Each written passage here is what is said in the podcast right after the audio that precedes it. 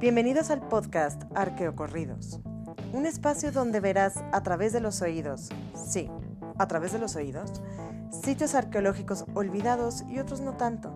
Registrarás anécdotas históricas como material para rellenar los silencios en tus reuniones. Y finalmente, tal vez aprenderás por qué la arqueología no es paleontología.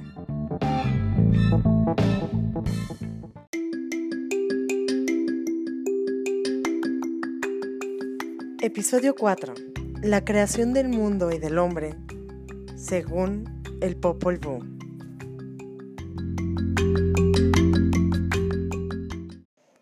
Hola, ¿qué tal? ¿Cómo va ese tráfico? Valientes aquellos que invierten dos horas diarias de su vida en hacer nada más que acelerar y frenar.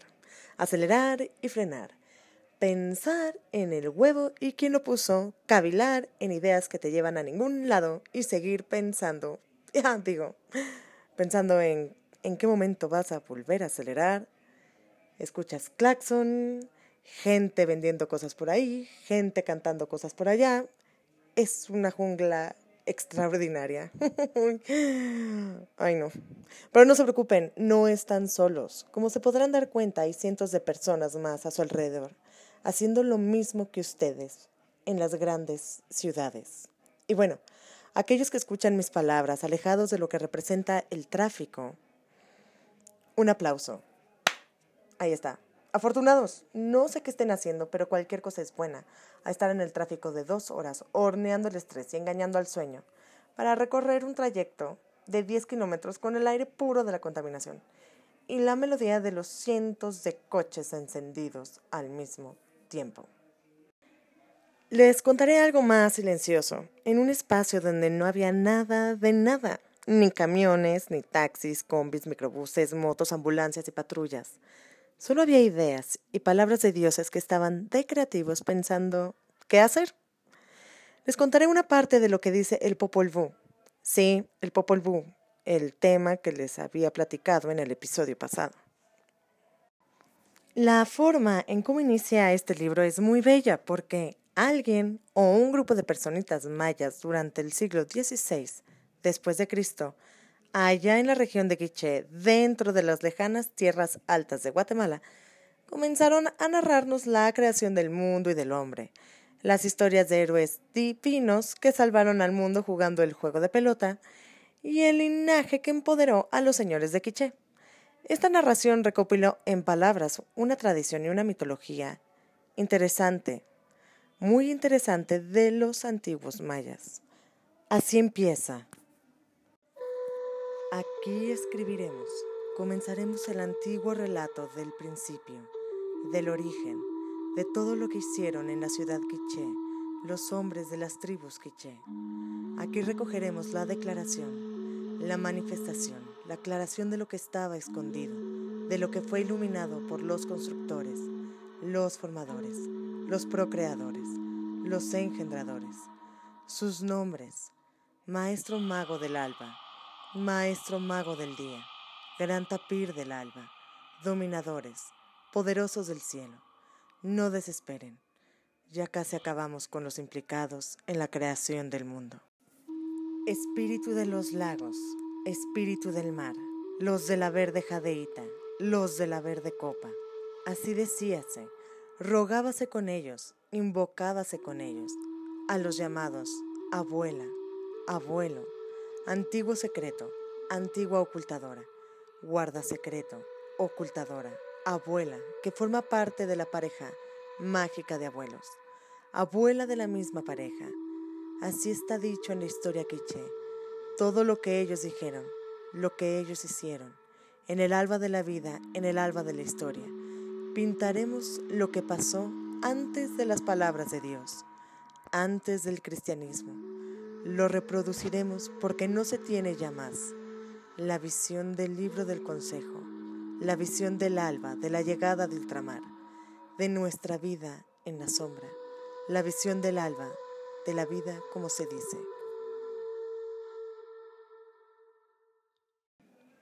Definitivamente para mi gusto es una entrada muy bonita del libro, donde los que lo escribieron quieren dejar muy claro que su origen y su historia no debe llegar al olvido nunca, a pesar de una conquista que los estaba orillando a eso.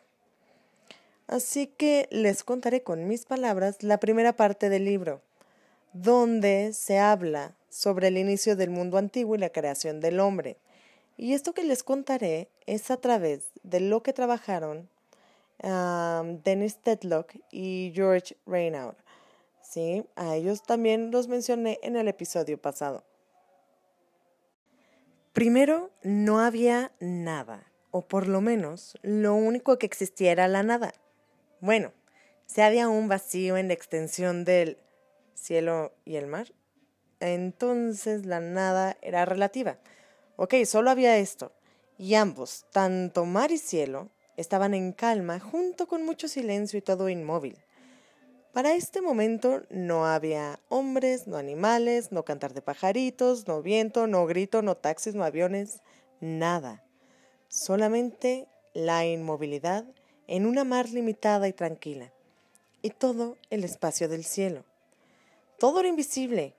No existían edificaciones, no existía nada. ¿Quedó claro? Nada. Piensa en que no hay nada, solo el silencio.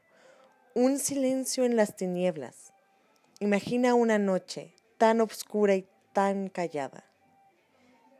Y de repente, dentro de esa oscuridad, había una tenue luz que se esparcía sobre las aguas, y en ella estaban los constructores, los formadores, los dominadores, los poderosos del cielo, los procreadores, los engendradores. Vaya, estaban casi todos, y para mencionar a casi todos, se debe de tomar aire. Es natural, se llama sobrevivencia. Y estaban encerrados o envueltos dentro de plumas verde azul de quetzal. Eran, pues, serpientes emplumadas, llamados en la mitología quiché como Gukumats. A ese espacio llegó la palabra. Así que los dominadores, Gukumats, y los poderosos del cielo, TPU, no perdieron el tiempo y se pusieron a platicar, ya que había llegado la palabra que haces, platicas. Juntaron palabra y pensamiento y de esa mezcla surgió la idea de que al amanecer debía de comenzar a existir el hombre.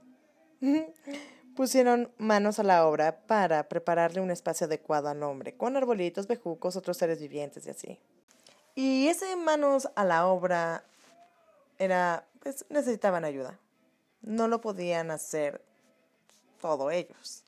Así que por ahí estaban, en la más tranquila y silenciosa oscuridad, los tres dioses que componen al dios corazón del cielo. Ya sé, suena cursi. Ellos son Caculba Huracán, Chipi Caculba y Rasha Caculba. Tepeu y Gukumats se acercaron a ellos y empezaron a explicarles sus ideas sobre la vida y la claridad. A estos tres dioses les pareció súper coherente lo que estaban escuchando, muy prometedor el proyecto de la creación. Y dijeron, bien, vamos. Estas fueron sus palabras.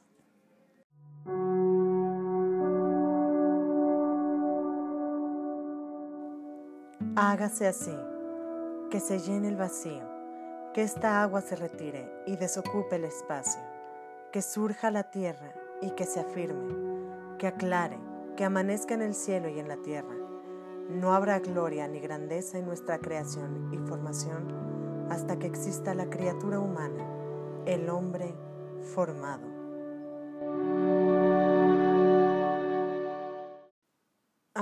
Bonito sonó, ¿verdad? Con violines y todo.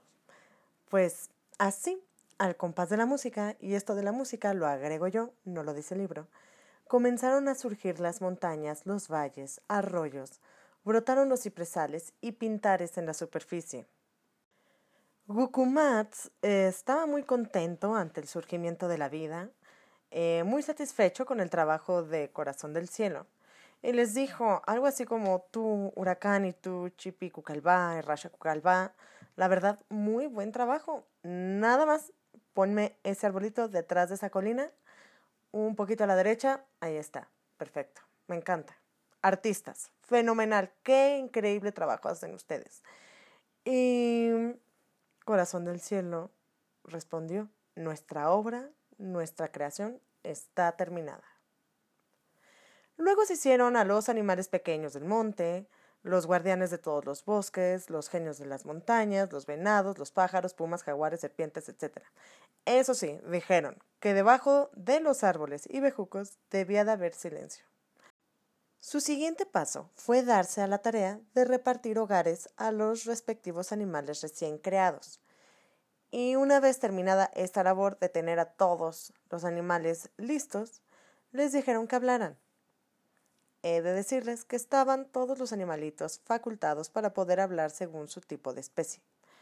Ante esto, los dioses estaban muy motivados, porque iban a poder escuchar por primera vez a los protagonistas de su recién creación, y por ello les pidieron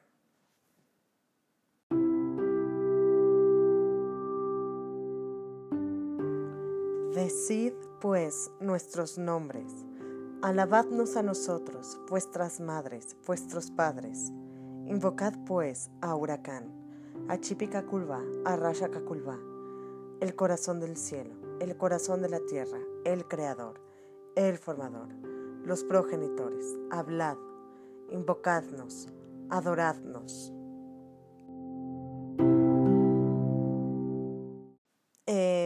Pienso que la voz de ellos era un poquito más poderosa y profunda que la mía, ¿eh? pero bueno, es lo que hay. Si quieren, pueden imaginar, eh, pienso yo que podríamos imaginar la voz de Mufasa cuando le está hablando desde el cielo a Simba. Una voz que te enchina la piel. Igual así se pudieron haber escuchado. Sin embargo, regresando al punto, Hubo algo que les falló a estos creadores, y es que no entendían el hablar de los animales. Solo chillaban, cacareaban y rugían y graznaban. Y los dioses se miraban unos a otros y decían, ¿qué están diciendo? Cada uno grita a su manera. Los creadores no entendían nada. Y se decían unos a otros, eh, no han podido decir nuestros nombres. ¿Cómo? ¿No han dicho nuestros nombres? No, nosotros los constructores, formadores, no está bien. No está bien que nuestra reciente creación no nos pueda ni siquiera nombrar.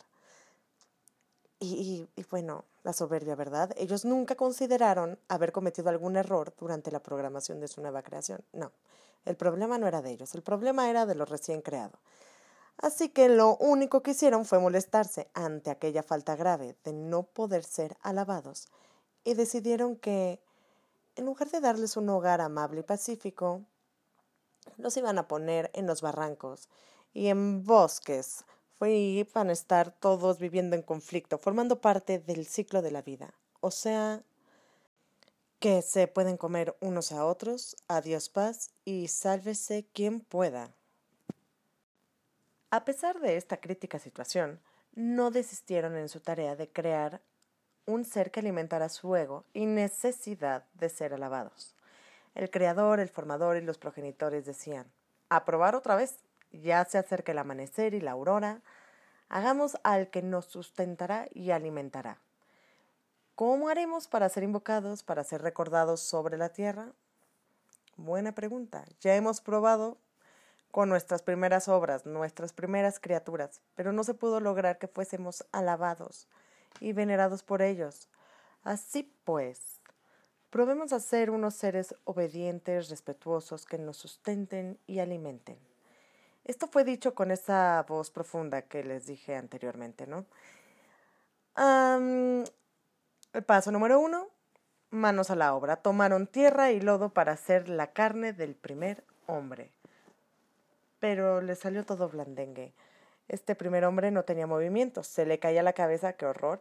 No había fuerza, cuando se humedecía dentro del agua no se podía sostener y en lugar de hablar balbuceaba. En pocas palabras, el primer prototipo de hombre le salió muy deficiente.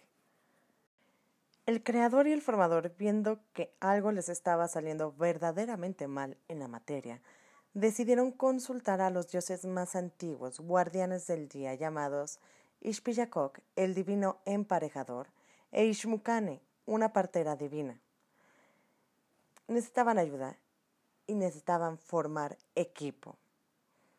y con ello involucraron más dioses en la creación del segundo prototipo de hombre, más mejorado y hecho de madera, wow, con un poquito de maíz encantado.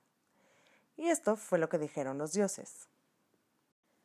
Buenos saldrán vuestros muñecos hechos de madera, hablarán, conversarán sobre la faz de la tierra. Y así nacieron los hombres hechos de madera, quienes hablaban, y los dioses podían entender esa habla, y poblaron la superficie de la tierra. Se fueron multiplicando, dando a los muñecos de palo, pero no tenían alma, ni entendimiento, ni ingenio, ni sabiduría.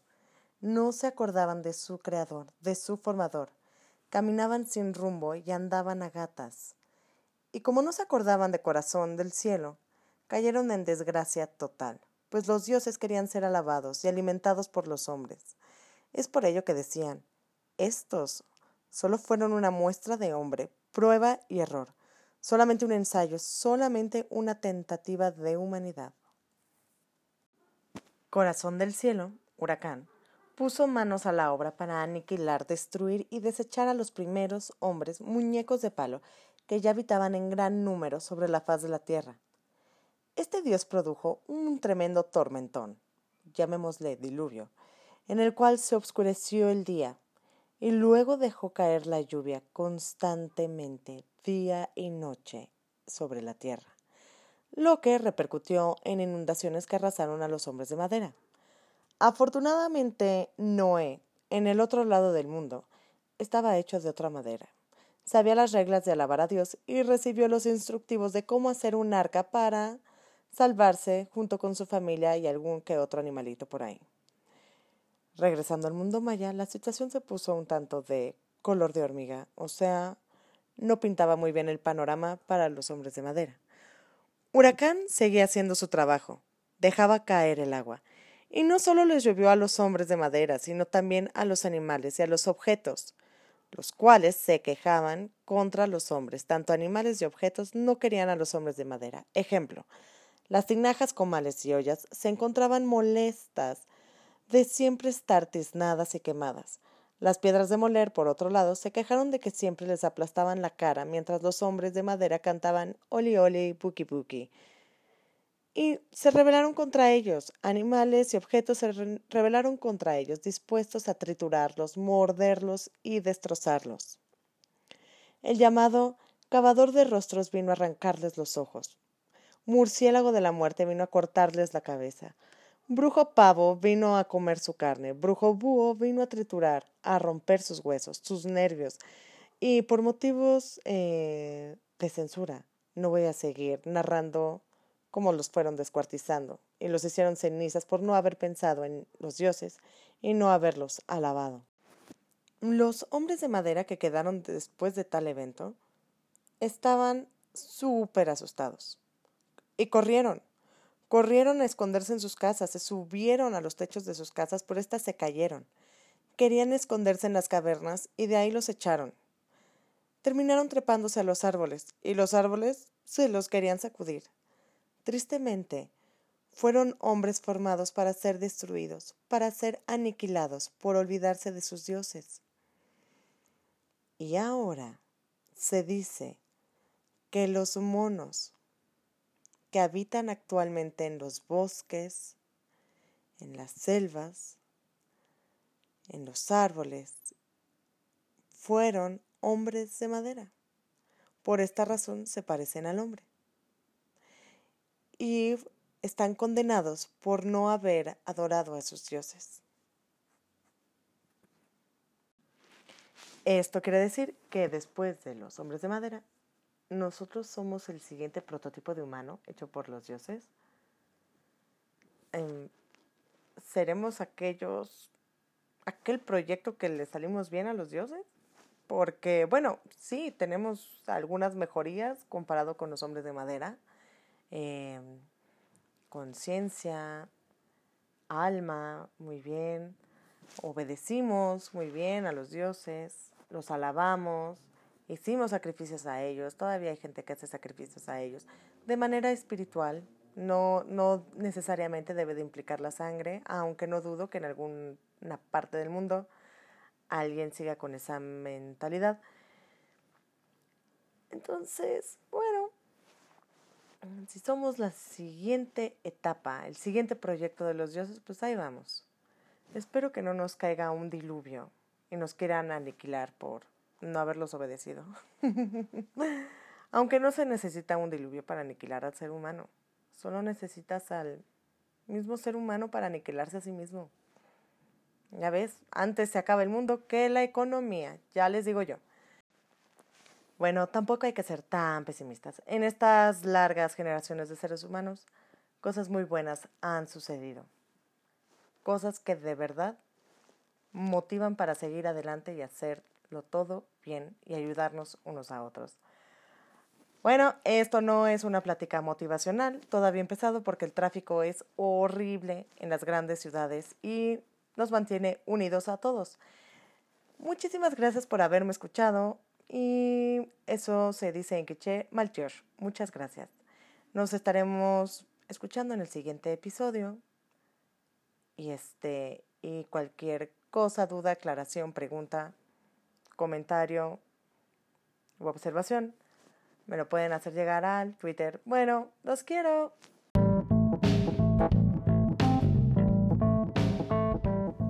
Esto fue Arqueo Corridos, un podcast sobre arqueología e historias, con la participación de Garza. Síguenos en Twitter, arroba la Garceta.